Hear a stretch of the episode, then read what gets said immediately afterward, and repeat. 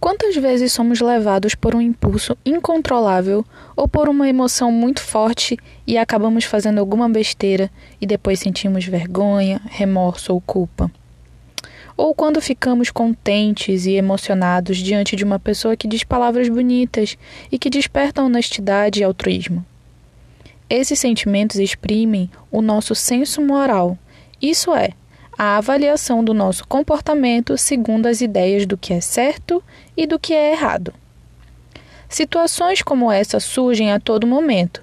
Nossas dúvidas em relação quanto à decisão que devemos tomar põem à prova a nossa consciência moral, pois exigem que justifiquemos para nós mesmos e para outros quais foram as razões para tomar aquela decisão e que consequências isso acarreta. Cada sociedade, cada cultura institui uma moral válida para todos os seus membros. No entanto, a simples existência da moral não significa a presença de uma ética, isto é, uma reflexão discutida, problematizada e interpretada segundo os significados dos valores morais.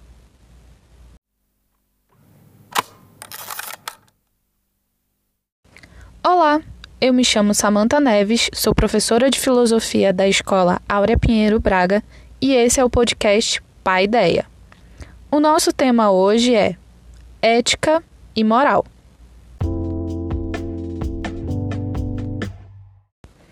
Para iniciar o nosso podcast, primeiro eu quero explicar para vocês o significado de paideia. É uma palavra um pouco estranha, não é mesmo? Alguns de vocês talvez já tenham escutado, mas eu vou deixar claro aqui para vocês entenderem o que significa paideia. Paideia é a denominação do sistema de educação e formação ética da Grécia Antiga. Bom, nessa formação incluía temas como ginástica, gramática, retórica, música, matemática, geografia, história natural e, óbvio, a filosofia. O objetivo da formação da paideia era que o cidadão fosse perfeito e completo, capaz de liderar e ser liderado e desempenhar um papel positivo na sociedade. Eu escolhi esse nome porque esse é o objetivo que eu quero para todos vocês. Eu quero que vocês consigam desenvolver todas as habilidades e potencialidades que vocês podem ter através do conhecimento da filosofia. E nada melhor do que uma formação completa, crítica e autônoma, como a Paideia oferecia para os jovens gregos naquela época. Bem, vamos parar de enrolação e entrar no assunto. Hoje a gente vai falar sobre ética e moral. E às vezes a gente confunde um pouco as coisas, achando que ética e moral são a mesma coisa, ou que têm a mesma utilidade. Mas não é bem assim. Moral e ética são bem diferentes. Talvez fique um pouco confuso, mas anota aí. Moral representa os hábitos e os costumes de uma sociedade, enquanto a ética são ações morais, individuais ou coletivas, e elas são classificadas em certo ou errado. A ética é o ramo da filosofia dedicado aos assuntos morais. Ela deriva do grego ethos, que significa comportamento ou aquilo que pertence ao caráter. A ética não se resume à moral, pois ela busca a melhor forma de viver e conviver na esfera pública e privada ou seja, em sociedade. E isso inclui a natureza também, viu? O meio ambiente e as políticas públicas que são voltadas para que a gente tenha uma melhor forma de conviver e se relacionar com esse meio. A ética questiona a moral. Ela é o, ponto que faz a gente agir através da nossa razão. A moral vem do latim mores, que significa costume. Bom, existem comportamentos aceitos esperados e incentivados em uma sociedade Então, quando eu sou incentivada, ensinada e a, as pessoas esperam que eu tenha determinada atitude ou determinada decisão, ela é baseada numa moral. Por exemplo, eu sou mulher é, e fui criada como mulher e a sociedade espera que eu desempenhe um papel de mãe, de professora, né, de cuidadora. Então é natural que a sociedade espere isso de uma mulher e eu reproduza esses comportamentos e até escolha, inclusive, é, essas profissões ou esses ofícios para mim, porque isso foi ensinado. E ele foi ensinado em um determinado tempo e local. Porque é óbvio que dependendo do país que você vive, a cidade que você vive, é, essas, é, esses ensinamentos eles podem mudar, né? Assim como é ensinado determinadas coisas para homens e mulheres, também é, é ensinado determinadas coisas em outras culturas. Por exemplo, aqui próximo a gente pode é, pensar nas comunidades indígenas. E lá a educação e a formação do, dos indígenas é completamente diferente da nossa, que tem uma cabeça ocidental e que acredita, por exemplo, na medicina tradicional, enquanto eles têm a própria medicina e a própria sabedoria, que a gente não deve desvalorizar também. Então, cada sociedade, cada cultura vai ter uma moral, vai ter costumes, vai ter é, ações incentivadas e esperadas né, dos indivíduos. Isso é a moral. E a moral é completamente diferente da ética, como eu falei no começo, porque a ética ela justamente questiona tudo isso. E a partir do momento em que a gente se questiona, em que a gente faz essa reflexão, essa problematização, a gente tem capacidade de decidir com mais clareza se a gente de fato vai continuar seguindo aquela conduta ou não. Um dos pensadores que mais falou sobre esse tema, ética e moral, foi Aristóteles. E para ele era essencial essa correlação entre ética e moral para alcançar a felicidade. A felicidade seria uma vida de virtudes, sem pender para um lado ou para outro, sem pender para extremos, sabe? Então teria que ser é, tudo de maneira moderada. Não pode ser 8 ou 80, tem que ser ali o meio termo, sabe? Então toda atitude que você for tomar para Aristóteles deve ser muito bem equilibrada e pensada. Só que para isso, suas ações as suas atitudes elas precisam estar pautadas na virtude.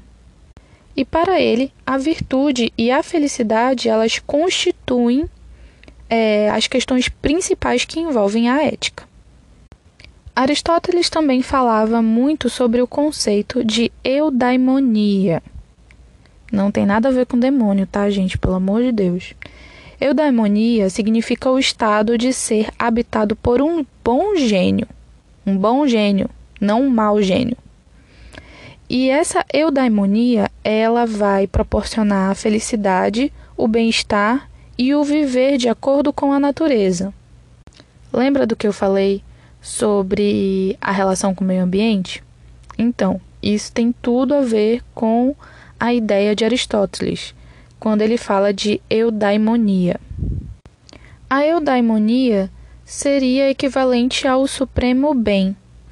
Então, toda a obra é, de Aristóteles, tanto a política quanto a ética Nicômaco, ela vai sempre ressaltar essa qualidade e essa esse conceito né, da eudaimonia que ela só pode ser praticada e adquirida através das ações virtuosas.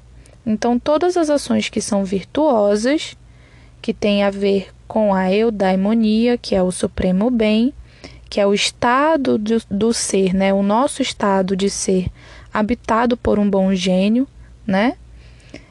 quando de fato a gente toma atitudes pautadas nesse princípio, a gente está mais próximo da felicidade. Outro filósofo que falou sobre ética e moral foi Stuart Mill. Ele é, iniciou uma, uma corrente filosófica, um movimento filosófico chamado utilitarismo. E para ele, é, a virtude e a moral estão ligadas às ações boas é, que tendem a promover uma felicidade. Essas ações boas, elas seriam ações úteis, né? Então toda ação útil que você tem, ela sempre tem que estar priorizando o bem coletivo. Então, não adianta você ter boas ações onde você só pensa em si mesmo, porque nesse caso é, estaria de não estaria de acordo com o que esse filósofo Stuart Mill é, entende como o utilitarismo.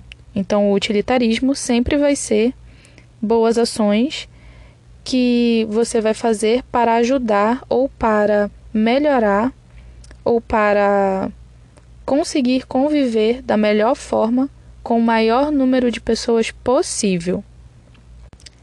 Essas ações, elas vão ter um valor, e esse valor ele vai variar conforme as consequências. Ele acredita num modo de vida com um fim imediato. Então, eu tenho uma atitude agora, vai ter uma consequência, é um fim imediato. Se eu não bebo água o dia inteiro, eu vou ficar desidratada, por exemplo, né? Então, são consequências imediatas, são consequências que provêm de uma ação. E essas ações, como eu falei, precisam estar pautadas no coletivo, no bem da maioria.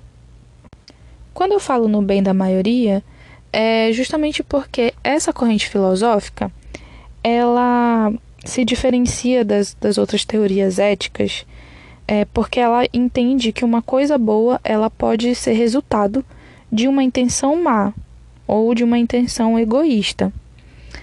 Agora, é um pouco complicado você entender um pouco sobre isso, porque se você tem uma intenção má e egoísta e resulta numa coisa boa, e isso de alguma forma traz um bem coletivo, é de fato a se questionar se realmente é uma atitude virtuosa? É uma atitude ética? Não sei. Fica aí o questionamento para vocês, mas é isso que ele acredita. Um filósofo que vai bem nessa linha do Stuart Mill é o David Hume. Né? Ele também é, pode ser considerado um utilitarista, é, mas ele entende é, as coisas de uma forma um pouquinho diferente ele diz que a, a noção, essa noção de utilitarismo, ela só pode ser aplicada a partir do que é público, ou seja, o que é individual ou da esfera privada não pode ser colocado como utilitarismo. O utilitarismo só pode ser praticado é, e difundido nessa esfera pública. Né? E ele diz é que essa finalidade desse utilitarismo leva à felicidade. Então, para ele, a grandeza dos indivíduos está inserido em atributos considerados úteis para si mesmo e para quem você convive. O utilitarismo também aceita a concepção de sacrificar uma ou um grupo de pessoas para um bem maior. Então, dentro dessa concepção utilitarista, é, é aceito e é louvável, digamos assim, uh, quando você acaba tendo que decidir por sacrificar algumas pessoas ou alguma situação, é, ou sei lá, de repente é, você vai sacrificar é, a questão da, da, dos resultados. Então, se eu, por exemplo, é, quero fazer, sei lá, um jeans e aí por conta disso eu vou ter que sujar, sei lá, colocar um monte de toxinas no mar e no rio e poluir tudo, entendeu? Tipo, isso vai afetar uma boa parte da população, principalmente quem trabalha com esse tingimento desse jeans, mas também vai ajudar muitas pessoas, porque todo mundo precisa de calça jeans para trabalhar, por exemplo, para ir para a escola. Então, é, no caso do utilitarismo, ele aceita é, essas ações. E por último, a gente vai falar sobre um filósofo chamado Kant.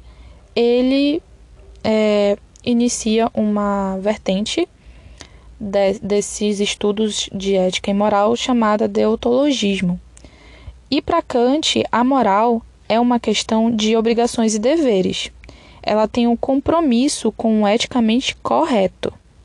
Inclusive, toda, todo o nosso sistema jurídico, todo o nosso sistema é, constitucional, enfim, ele é muito baseado nessa concepção kantiana, né? Kant ele realmente contribuiu muito para essa noção de moral e ética, apesar de que nem sempre é, a gente pode dar razão para o que ele vai falar, porque ele diz assim: não existe ações virtuosas ou consequências, mas é, você precisa estabelecer os princípios, né? Princípios a priori, os princípios inatos. Então, antes de você saber de algo, antes de você é, saber se aquela ação é certa ou errada, você já tem que ter uma noção do que é. Então é complicado quando você fala, por exemplo, em relação a isso, há algumas atitudes que a gente tem no dia a dia. Como eu vou saber o que é o bem e o que é o mal? É, se muitas vezes a gente toma atitudes que às vezes você quer acertar, às vezes você está tentando acertar, mas aí nem sempre dá certo e aí você acaba prejudicando alguém e depois você descobre que aquilo que você fez não foi legal.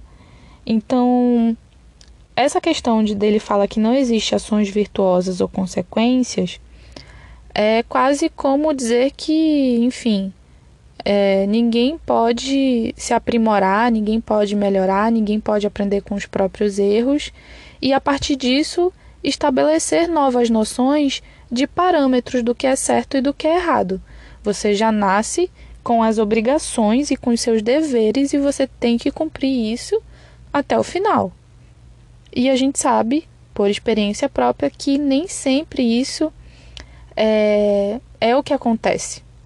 Mas, como eu falei, na esfera jurídica, no nosso sistema jurídico, é, no nosso sistema constitucional, é, essa regra ela é bastante utilizada e bastante aplicável. Espero que vocês tenham gostado da aula. Eu tentei falar o menos possível. É, esse tema, que é um tema ética e moral, ele é um tema bastante amplo. É, existem vários pensadores que contribuem com esses conceitos de diversas formas, mas espero que vocês tenham conseguido pegar o básico. É, qualquer dúvida, vocês podem entrar em contato comigo através do WhatsApp ou do e-mail.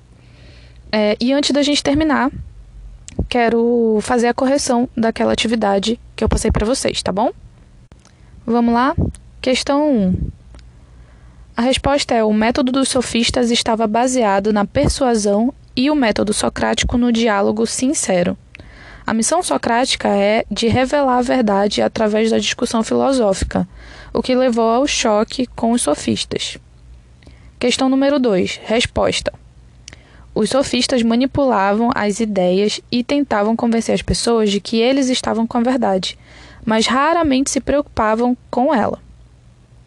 Questão 3 é, o método socrático aplicado no dia a dia leva em consideração o diálogo e o reconhecimento da própria ignorância, e o sofista só quer provar que está certo e persuadir os outros sobre o seu ponto de vista. Questão número 4, a resposta é a letra C. Esta frase ela indica o primeiro passo para o verdadeiro conhecimento, que é conhecermos a nós mesmos. Se queremos conhecer o mundo à nossa volta, devemos primeiro olhar para nós. Vou aproveitar para deixar um último aviso. É, na próxima semana, nós vamos ter uma atividade avaliativa valendo de 0 a 10 e ela vai ter uma data específica para entrega. Então, por favor, se atentem à data de entrega, tá bom? É, era só isso mesmo. Espero que vocês tenham um ótimo fim de semana e a gente vai se falando. Beijos!